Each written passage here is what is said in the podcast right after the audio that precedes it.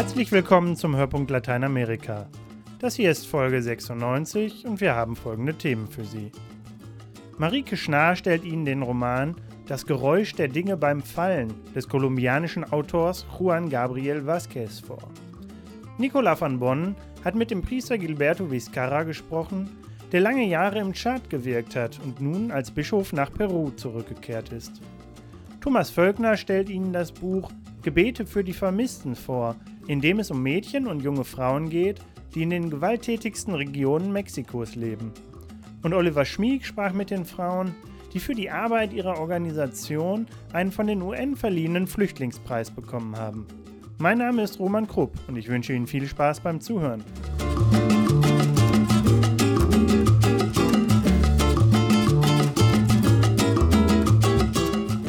In seinem Roman Das Geräusch der Dinge beim Fallen setzt sich der kolumbianische Autor Juan Gabriel Vázquez mit der Drogenvergangenheit seines Landes auseinander und beschreibt, wie sich die Gewalt, die Kolumbien während der 1980er und 90er Jahre beherrschte, auf die Menschen ausgewirkt hat. Marike Schnarr hat den Roman für sie gelesen. Das Bild eines getöteten Nilpferdes löst bei dem Juraprofessor Antonio Yamara eine Welle von Erinnerungen aus. Das Nilpferd war aus dem ehemaligen Zoo von Pablo Escobar ausgebrochen, dem einst mächtigsten Drogenboss Kolumbiens. Es ist der Sommer 2009. Escobar ist längst tot, aber die Zeit, in der sein Medellin-Kartell regelmäßig Kämpfe gegen die Regierungstruppen geführt hat, lässt sich nicht so einfach vergessen. In den 1980er Jahren bis hinein in die 90er befindet sich Kolumbien, besonders dessen Hauptstadt Bogotá, regelrecht in einem Kriegszustand. Es herrscht eine Atmosphäre der Angst. Ständig gibt es neue Anschläge, neue Attentate und Gewaltübergriffe. Die Drogenbosse, besonders jener legendäre Escobar, setzen die Politik außer Kraft. Trotz der vielen Jahre, die mittlerweile verstrichen sind, wird Yamada von seinen Erinnerungen überrollt und er schafft es nicht, sich dagegen zu wehren. Ich war überrascht, wie mühelos sich das Gesagte heraufbeschwören ließ. Das Geschehene oder Gehörte, der erlittene Schmerz. Mich überraschte auch, wie prompt und eifrig wir uns der schädlichen Übung des Erinnerns ausliefern, die am Ende nichts Gutes mit sich bringt, nur Sand in unserem Getriebe ist. Man wird sehen, dass Yamada aus gutem Grund dem Sog seiner Erinnerungen misstraut, denn seine Erinnerungen sind geprägt von den Jahren der Gewalt und der Angst. Und am Ende des Buches wünscht man ihm nichts mehr, als dass er es endlich schafft, sich von seiner Vergangenheit zu lösen. Es sind wenige Monate Mitte der 90er Jahre, die Yamada besonders präsent vor Augen stehen. Yamada hat gerade seine Stelle an der Universität von Bogotá angetreten. In einem Café lernt er den Piloten Ricardo Laverde kennen, der vor kurzem aus dem Gefängnis entlassen worden war. Die beiden nähern sich einander an, aber der schweigsame Laverde gibt kaum etwas von sich preis. Nach nur wenigen Monaten ihrer Bekanntschaft wird Laverde auf offener Straße erschossen. Yamada ist in diesem Moment bei ihm und wird ebenfalls von einer Kugel getroffen.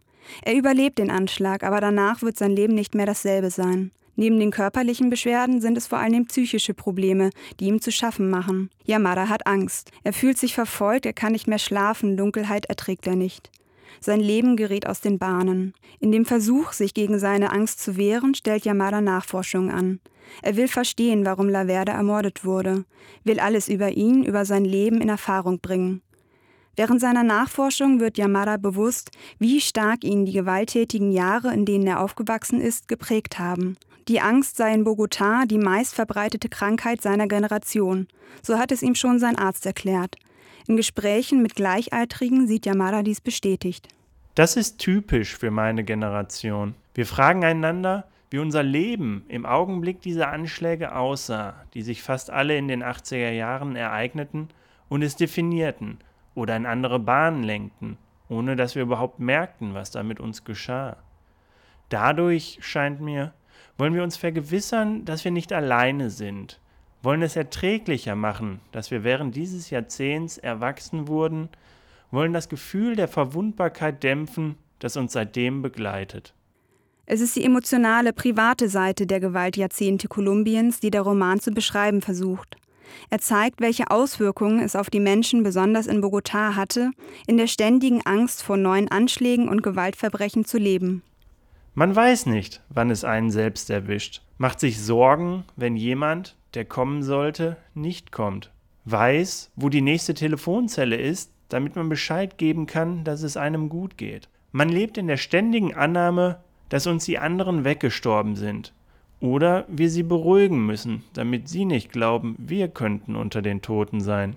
Der kolumbianische Alltag dieser Zeit ist geprägt von einer ständigen Furcht um das eigene Leben und um das Leben von Familie und Freunden. Vasquez geht es hier vor allem um die Generation der um 1970 Geborenen. Sowohl der Autor selbst als auch sein Protagonist Antonio Yamara gehören dieser Generation an, die ihre Kindheit in einer friedlichen Welt verlebt haben und dann aber in einer Umgebung der Gewalt und des Schreckens erwachsen werden mussten. Wie schwer es für diese Generation ist, mit der Vergangenheit abzuschließen, sich von dem Gefühl der Angst und der ständigen Sorge zu befreien, zeigt der Roman eindrücklich an der Figur des Antonio Yamara. Mit viel Einfühlsamkeit und einer großen Authentizität, die sich wohl auch der eigenen Erfahrung verdankt, kann Vasquez von dieser, von seiner Generation erzählen. In einem oft melancholischen Ton, der dabei aber nichts von seiner Lebendigkeit einbüßt. Vasquez hat einen atmosphärisch dichten und wohl komponierten Roman geschrieben, dem es gelingt, seine Leser von der ersten bis zur letzten Seite in seinen Bann zu ziehen. Der Roman Das Geräusch der Dinge beim Fallen von Juan Gabriel Vasquez ist im Schöffling und Co. Verlag erschienen. Er hat 296 Seiten und kostet 22,95 Euro. Übersetzt wurde der Roman von Susanne Lange. Vielen Dank an Marike Schnarr für diesen Beitrag.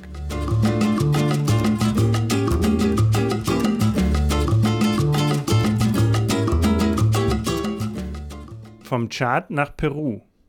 Der Priester Gilberto Alfredo Vizcarra kennt Afrika und Lateinamerika hat Islamwissenschaften studiert und spricht fließend Arabisch. Seine neue Aufgabe? Bischof von Jaén im Norden Perus. Kürzlich hat er Adveniat besucht und meine Kollegin Nicola van Bonn hat mit ihm gesprochen. Seit Mai ist Gilberto Alfredo Vizcarra neuer Bischof im apostolischen Vikariat Jaén im Norden Perus. Für ihn ist es nach langer Zeit die Rückkehr in seine Heimat. In Lima hat er studiert, ist dem Orden der Jesuiten beigetreten und zum Priester geweiht worden. Die vergangenen 15 Jahre hat er als Missionar im Tschad verbracht. Der Abschied dort ist ihm nicht leicht gefallen. Ich habe mich sehr identifiziert mit der Kirche dort im Tschad. Ich habe dort viele enge Freunde, Katholiken, Protestanten, Muslime. Ich fühlte mich als Teil des Lebens, der Projekte, der Wünsche und Träume dieser Menschen. In dem Moment, als ich nach Peru zurückgerufen wurde, war das nicht leicht für mich. Denn der Tschad ist umgeben von Ländern, die sich alle im Konflikt befinden, vor allem wegen der Präsenz islamischer Fundamentalisten. Libyen, Sudan, Nigeria, Kamerun. Angesichts dieser Situation unterstützt die Regierung im Tschad derzeit alle Initiativen, die sich um Gemeinschaft und Dialog zwischen den verschiedenen Religionen bemühen, um zu verhindern, dass islamfundamentalistische Gruppen Fuß fassen im Tschad.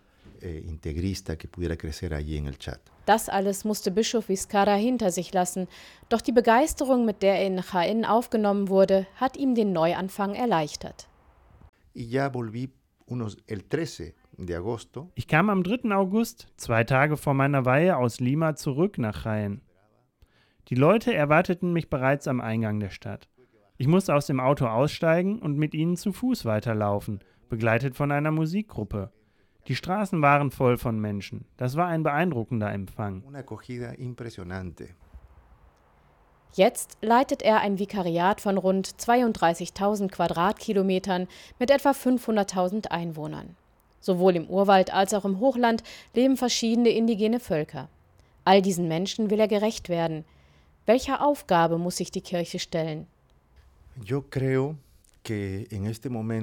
Meines Erachtens ist die größte Herausforderung, nicht nur hier im Vikariat, sondern auf der ganzen Welt, die Globalisierung.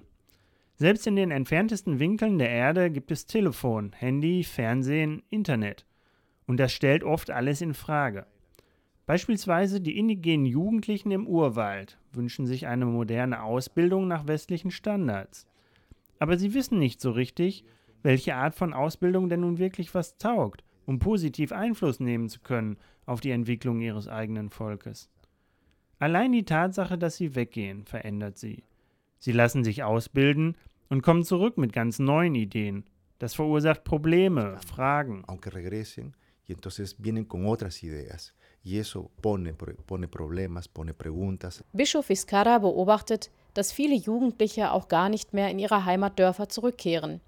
Langfristig bedeutet das das Ende mancher Dorfgemeinschaft. Kein neues Problem, aber ein ernstzunehmendes, wie er findet. Zudem führe die Globalisierung dazu, dass die kulturellen Werte zunehmend verloren gehen und damit auch Halt und Orientierung für die junge Generation. Auch der zunehmende Drogenhandel über Schmuggelrouten im Urwald und illegaler Bergbau stellen eine Bedrohung dar. Im Tschad war er als Missionar mit ganz ähnlichen Problemen konfrontiert. No me siento en un problema, una realidad ajena. Me parece que tengo la, como la sensibilidad para eso. Ich habe nicht das Gefühl, mich in einer vollkommen fremden Situation zu befinden. Ich denke, ich habe die Sensibilität, um mit dieser Situation umzugehen. Bischof Vizcarra weiß, dass er die Probleme nur mit der Unterstützung der Gläubigen angehen kann. Deshalb setzt er auf die Mitarbeit vieler Ehrenamtlicher und Katecheten, die in den Dörfern präsent sind. Trotz aller Schwierigkeiten ist er zuversichtlich und freut sich auf die neue Aufgabe als Hirte in HN. Das war Nicolas van Bonn im Gespräch mit Bischof Vizcarra, der aus dem Tschad zurück nach Peru gegangen ist.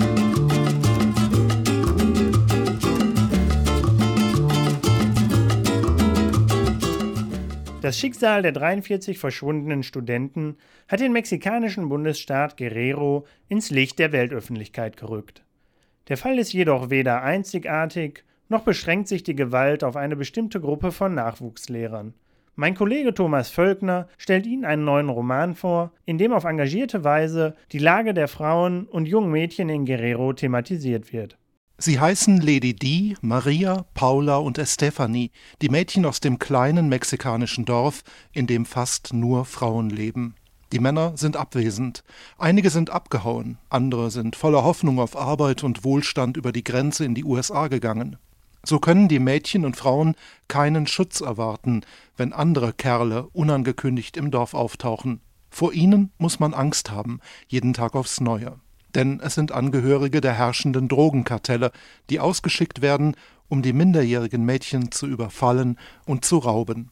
Ich habe braune Haut, braune Augen und braunes, krauses Haar und sehe aus wie alle anderen, die ich kenne. Als Kind hat mich meine Mutter wie einen Jungen angezogen und mich Junge genannt. Wäre ich ein Mädchen, würde man mich stehlen. Die Drogendealer mussten nur hören, dass irgendwo ein hübsches Mädchen rumlief, schon kamen sie angerauscht und nahmen es mit. Die US-amerikanische Autorin Jennifer Clement macht in ihrem gerade erschienenen Roman Gebete für die Vermissten auf die Schicksale dieser Frauen aufmerksam. Clement lebt seit frühester Kindheit in Mexiko und leitete jahrelang die dortige Sektion der Internationalen Schriftstellervereinigung PEN.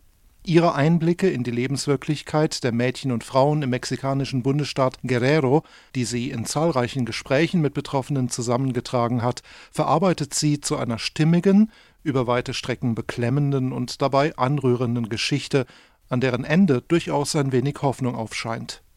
Der Roman besteht aus drei Teilen. Im ersten lernen wir die Ich-Erzählerin Lady D kennen. Ihren außergewöhnlichen Namen hat sie jedoch nicht erhalten, weil die Eltern vielleicht die längst verstorbene englische Prinzessin verehrt haben. Im Dorf sind viele Handlungen und Alltagsbegebenheiten, und dazu gehört auch eine Namensgebung, mit mehreren Bedeutungsebenen versehen. Um die allgegenwärtige Gefahr zu bannen, arbeiten viele Figuren mit einem Set von Hilfskonstruktionen. Wenn Lady Dies Mutter Rita beispielsweise ihre Gebete spricht, formuliert sie sie so, dass sie das Gegenteil von dem ausspricht, worum sie tatsächlich bittet. Während wahrscheinlich überall sonst auf der Welt die Mädchen herausgeputzt werden, kümmern sich Rita und die anderen Frauen darum, dass ihre Töchter hässlich aussehen. Außerdem sind überall hinter den Häusern kleine Erdlöcher angelegt, in denen sich Lady Di und ihre Freundinnen verstecken können, wenn in der Ferne wieder ein unbekannter schwarzer SUV auftaucht.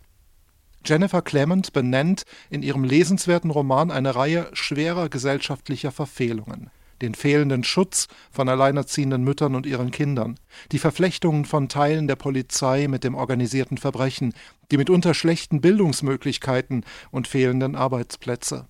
Die Autorin konzentriert sich zwar auf die Geschichte von Lady Di, die jedoch für tausende ähnlicher Schicksale stehen dürfte. Als das Mädchen Paula geraubt und auf der Ranch eines Drogenbosses festgehalten und missbraucht wird, heißt es Es ist eine schreckliche Vorstellung, aber jemand muss Paula über Jahre hinweg beobachtet haben, sagte meine Mutter. Sie haben sie praktisch aufwachsen sehen. Sie hatte die Flasche Tequila in der einen Hand und die Kartoffelchips in der anderen. Sie haben sie sich schon vor langer Zeit ausgesucht, sagte meine Mutter. Man hat sie beobachtet, so wie wir einen Apfel an einem Baum beobachten. Wir warten, bis er reif ist, und dann pflücken wir ihn. Im zweiten Teil des Romans gelingt Lady Di der Ausbruch aus dem Dorf ihrer Kindheit. Sie soll als Hausangestellte in einem riesigen Anwesen arbeiten. Natürlich kommt der Verdacht auf, dass nur ein Mitglied eines Kartells sich so ein Anwesen leisten kann. Die junge Frau bekommt aber niemanden zu Gesicht. Der Eigentümer taucht nicht auf, und schließlich kommt die Polizei und verhaftet Lady Di. Ihr wird vorgeworfen, an einem Gewaltverbrechen beteiligt gewesen zu sein. So spielt der dritte Teil des Romans im Frauengefängnis von Mexiko-Stadt. Erstaunlicherweise ist dort die Solidarität unter den Frauen größer als in der Freiheit des abgeschiedenen Dorfes. Luna erschien in der Tür. Sie reichte mir einen dicken, beigefarbenen Pullover. Ich hab was für dich, der gehört dir. Eine von uns ist heute rausgekommen und hat ihn mir gegeben. Hier, zieh ihn an, er wird dich wärmen, sagte Luna. Ich überlegte nicht lange. Im Gefängnis war es so kalt, dass ich das Gefühl hatte, mein Körper verwandle sich in nassen Zement. Ich nahm den Pullover und zog ihn mir über den Kopf. Er roch nach einer fremden Frau. Man könnte sich leicht eine Fülle von Forderungen an Politik und Gesellschaft vorstellen, die sich aus der Lektüre von Jennifer Clemens engagiertem Roman ergeben. Dass die Autorin ihre Rückschlüsse, die sie inzwischen in mehreren Interviews geäußert hat, ihre Kritik an der politischen Klasse und die Hoffnung auf mehr Rechte für die Frauen in der ganzen Welt, dass sie all dies nicht explizit in ihrem Roman verhandelt, ist ein großer Vorzug. Wer die Gebete für die Vermissten aufmerksam liest, wird selbst die Schlüsse ziehen. Empörung dürfte mit ziemlicher Sicherheit darunter sein. Erschienen ist der Roman in der Übersetzung von Nikolai von Schweder-Schreiner im Surkamp Verlag. Knapp 230 Seiten zum Preis von 19,95 Euro.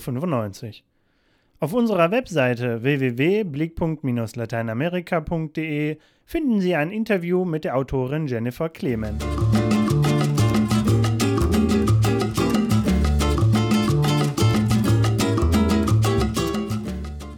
Am 29. September wurde die Frauenrechtsorganisation Red Mariposas de alias Nuevas Construyendo Futuro vom UN-Hochkommissariat für Flüchtlinge mit dem Nansen Flüchtlingspreis 2014 ausgezeichnet.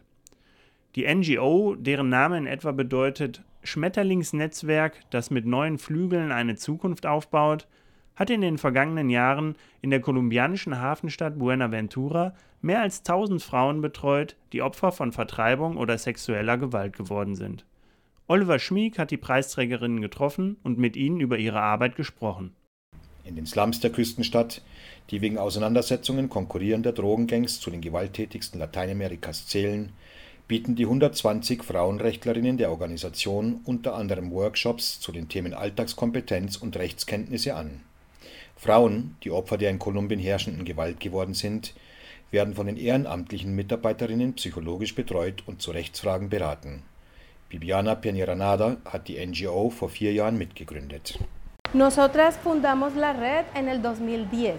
Wir haben unsere Organisation im Jahr 2010 gegründet, als wir unsere Arbeit sowohl der Stiftung Ventana de Género als auch der UN-Frauenrechtskommission vorgestellt hatten. Ursprünglich wollten wir an sozialen Werten wie gefühlsbetonte Führung und nachbarschaftliche Solidarität arbeiten. Diese sozial-gemeinschaftlichen Elemente sind zwar charakteristisch für unsere afrokolumbianischen Gemeinden, allerdings sind sie wegen der Gewaltwelle, die die paramilitärische Gruppe Bloque Kalima bereits vor Jahren in Buenaventura ausgelöst hat, zunehmend verloren gegangen. Früher gab es hier eine nachbarschaftliche Dynamik, basierend auf Solidarität. Man hatte Interesse an seiner Umgebung, grüßte und wusste, wer neben einem lebt. Man war bereit zu helfen oder ganz einfach nur für den anderen da zu sein. All das ist im Kontext der Gewalt abhanden gekommen. Aus diesem Grund hatten wir der UN-Frauenrechtskommission vorgeschlagen, mit den Frauen städtischer und ländlicher Gemeinden Buenaventuras an Themen wie gefühlsbetonte Führung und nachbarschaftliche Solidarität zu arbeiten. Uns ging es darum, diese sozialen Werte wiederzubeleben. Luz Santi Esteban wurde sowohl Opfer sexueller Gewalt als auch der Viren des Bürgerkrieges. Ihr Heimatdorf Jurado musste sie 1994 verlassen, nachdem sie zusammen mit ihrer Familie ins Kreuzfeuer rechter Paramilitärs und linksgerichteter FARC-Guerilla geraten war. Einen Neuanfang versuchte die heute 53-jährige Kolumbianerin daraufhin in Buenaventura. Als die Bandenmitglieder eines Drogenkartells vor zehn Jahren ihre Töchter vergewaltigen und einen ihrer Söhne rekrutieren wollten, widersetzte sie sich. In Gegenwart ihrer Kinder wurde sie daraufhin stundenlang sexuell missbraucht. Jahrelang litt sie unter den Folgen des Verbrechens, bis sie sich der NGO anschloss. Von den Frauenrechtlerinnen erhält sie seitdem psychologische Unterstützung. Un día quisieron violarme mis hijas. Eines Tages kamen sie, um meine Töchter zu vergewaltigen. Ich musste sie deshalb aus der Stadt bringen. Danach kamen sie dann, um mich zu vergewaltigen. Sie machten mit mir, was sie wollten. Meine zwölfjährige Tochter musste dabei zusehen. Einer bedrohte meinen kleinen Sohn mit einem Revolver. Sie wollten ihn umbringen. Täglich wagen sich die Frauenrechtlerinnen der NGO Red Mariposas de Alas Nuevas Construyendo Futuro in Stadtviertel Buenaventuras, die zu den gefährlichsten Lateinamerikas zählen. Um Frauen beizustehen, die Opfer sexueller Gewalt oder von Vertreibung geworden sind, setzen sie sich selbst schutzlos den Tätern aus. Bei ihrer täglichen Arbeit stützen sich die Frauen der NGO auf ein traditionelles soziales Konzept, das in der überwiegend afrokolumbianischen Bevölkerung Buenaventuras als Comadreo bekannt ist. Ein Zusammenwirken von Nachbarschaftssolidarität, gegenseitigem Respekt, Loyalität und Vertrauen. Comadreo eh, es, si nosotras somos comadre. Comadreo bedeutet Nähe. Wir unterstützen, begleiten und orientieren betroffene Frauen. Wegen der in Buenaventura herrschenden Gewalt müssen wir lautlos arbeiten. Wir dürfen nicht auffallen. Niemand sollte den Eindruck gewinnen, wir würden uns ins Leben anderer einmischen.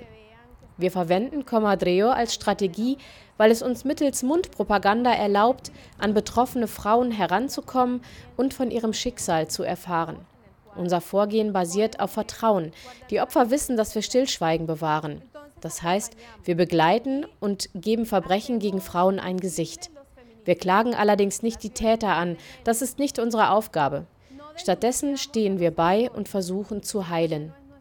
Würden wir direkt gegen die Täter vorgehen, dann würden wir uns selbst in Gefahr bringen. Um den Frauen jedoch zu helfen, wollen wir bleiben und unsere Arbeit langfristig machen können. Y lo que nosotras queremos es permanecer para poder trabajar, ayudar, acompañar a las mujeres. Mit diesem Beitrag von Oliver Schmieg endet unsere Folge Hörpunkt Lateinamerika für dieses Mal. Vielen Dank an Marike Schnarr, Nicola van Bonn, Caroline Kronenburg, Thomas Völkner und Oliver Schmieg. Mein Name ist Roman Krupp, auf Wiederhören und bis zum nächsten Mal.